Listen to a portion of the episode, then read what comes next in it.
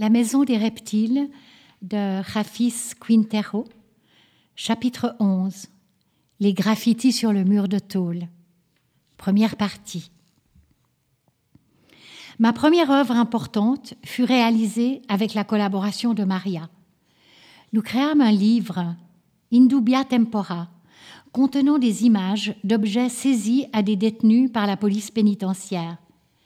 C'était une compilation de photographies d'artefacts interdits, confisqués dans les prisons, prothèses merveilleuses et ingénieuses, créées de la fusion de deux ou plusieurs objets dans un but précis, transgresser la nature d'un endroit conçu pour l'imiter.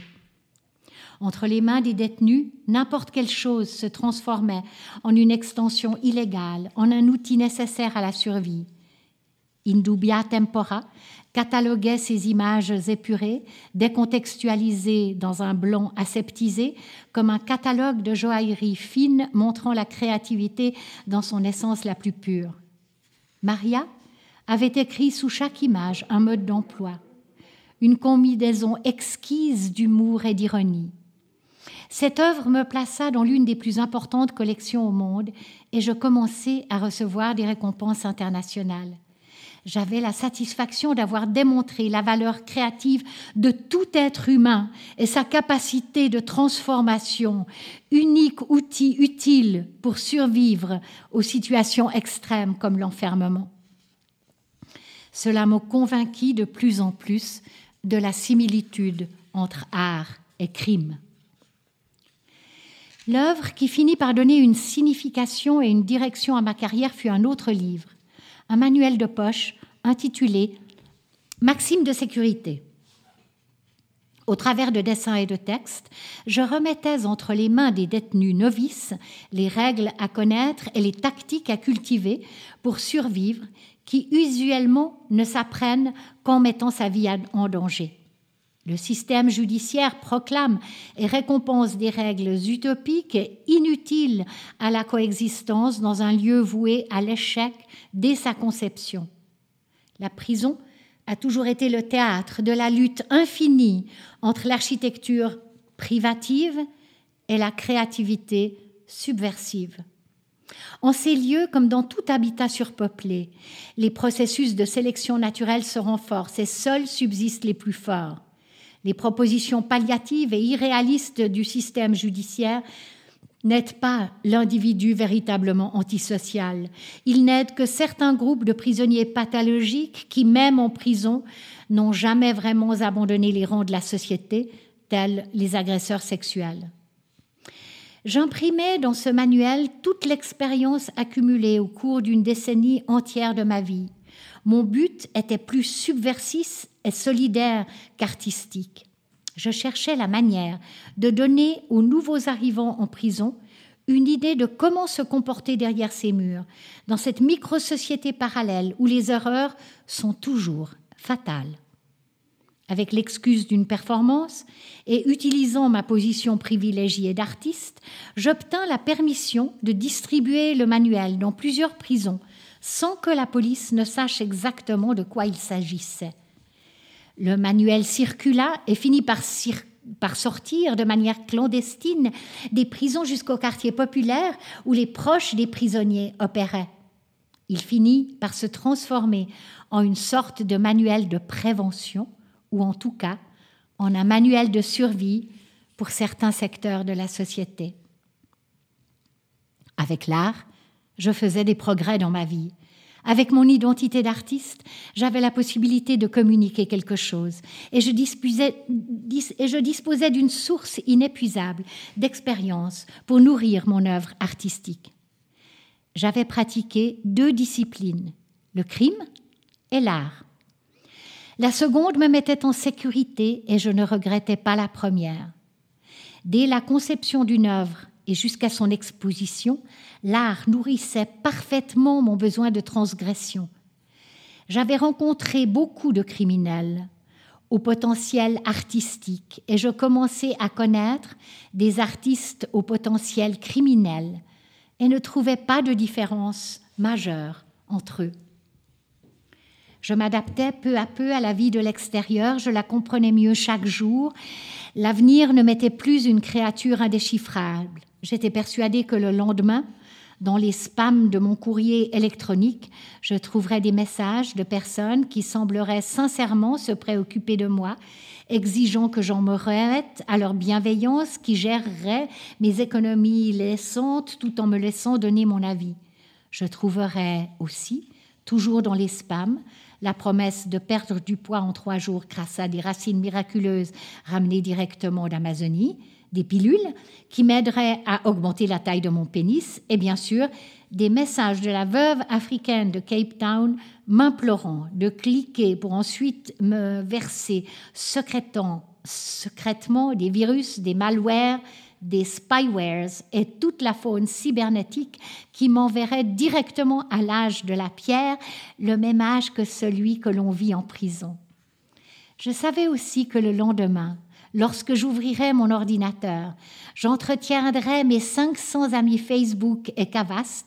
Le système antivirus me réciterait avec un accent espagnol celui de Vasco Nunez de Balboa. Probablement, la base de données de virus a été mise à jour. Décidément, l'avenir n'était plus un mystère pour moi. J'avais grandi en écoutant Walter Mercado, l'astrologue portoricain qui s'épilait les sourcils, à l'immense peignoir rose et paillettes sur les ongles, le préféré de toutes les managères d'Amérique latine. Walter avait tout prédit depuis les années 1980. Et là-bas, à la Jorera, au Panama, derrière le cimetière où ma grand-mère bien-aimée était enterrée, la señora Dimas continuait à lire l'avenir dans les mains de ses clients. La vie de l'extérieur avait incroyablement évolué. Pour voler, les armes étaient devenues inutiles. Il n'était pas nécessaire non plus de porter une cagoule. L'argent était toujours moins physique et toujours plus virtuel. Le profil des nouveaux criminels était différent de tout ce que j'avais connu. Plus de tatouages, plus de regards sérieux, c'étaient désormais des gens aux mains et phrases délicates, aux gestes équilibrés et élégants. L'évolution sociale d'Internet leur donnait la possibilité impersonnelle de tricher sans avoir à marcher au soleil, tombola clandestine en main. Le cyberespace permet de devenir ce que l'on souhaite et dans un monde immatériel d'obtenir toutes sortes d'avantages, bien en sécurité dans sa maison, hors de l'espace et hors du temps. Internet commençait aussi à étudier les habitudes de ses utilisateurs pour anticiper tous leurs besoins et désirs possibles.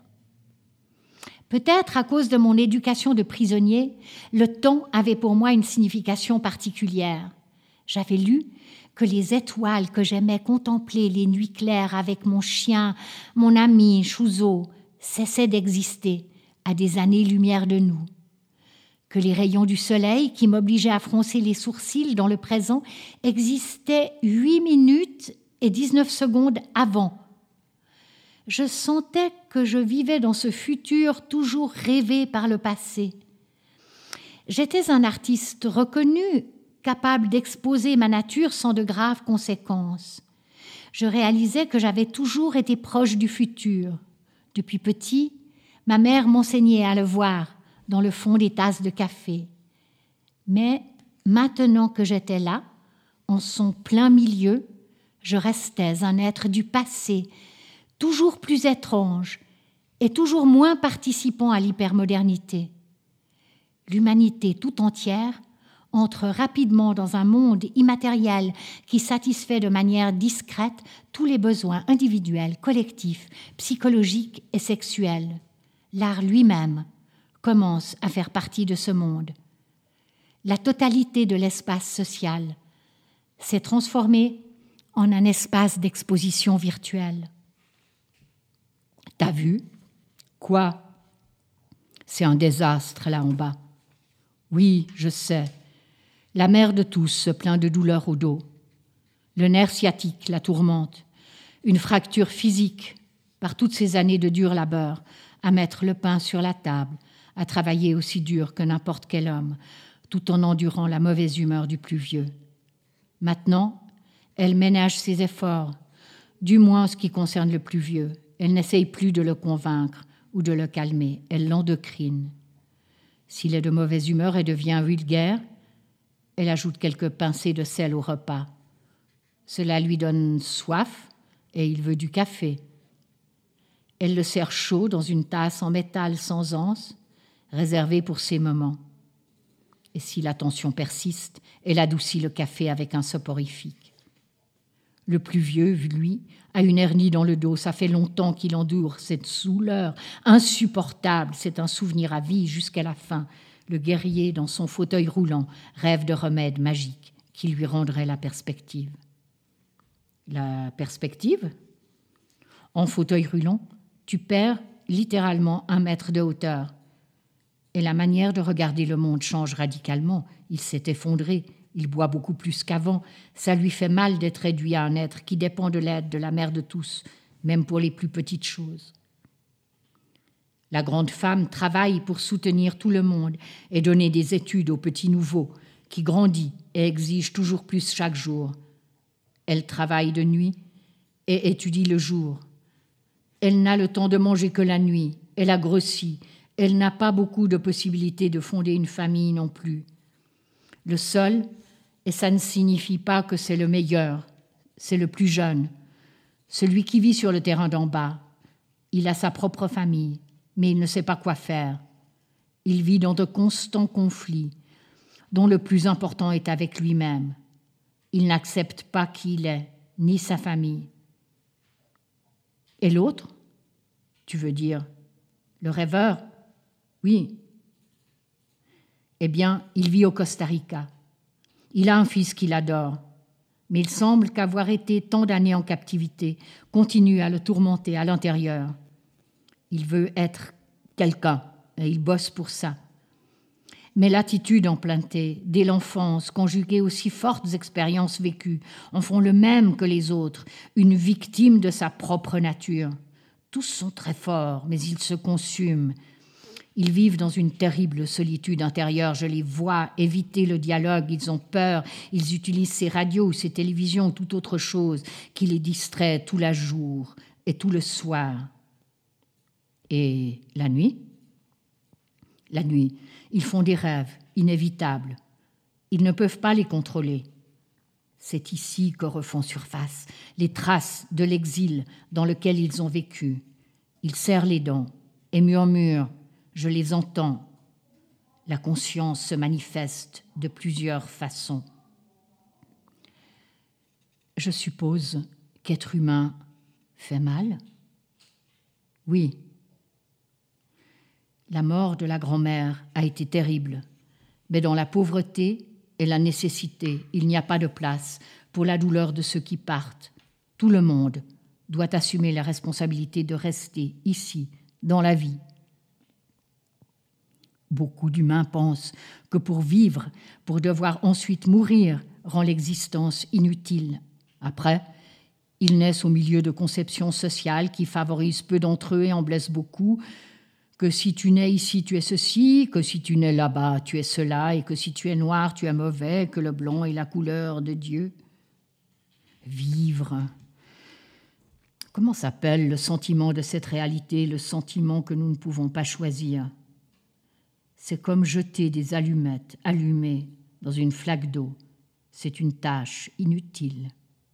Pas mal la métaphore, notre seule certitude est que nous allons nous éteindre un jour ou l'autre, de quelque manière. Prochain chapitre de la Maison des reptiles de Rafis Quintero, demain.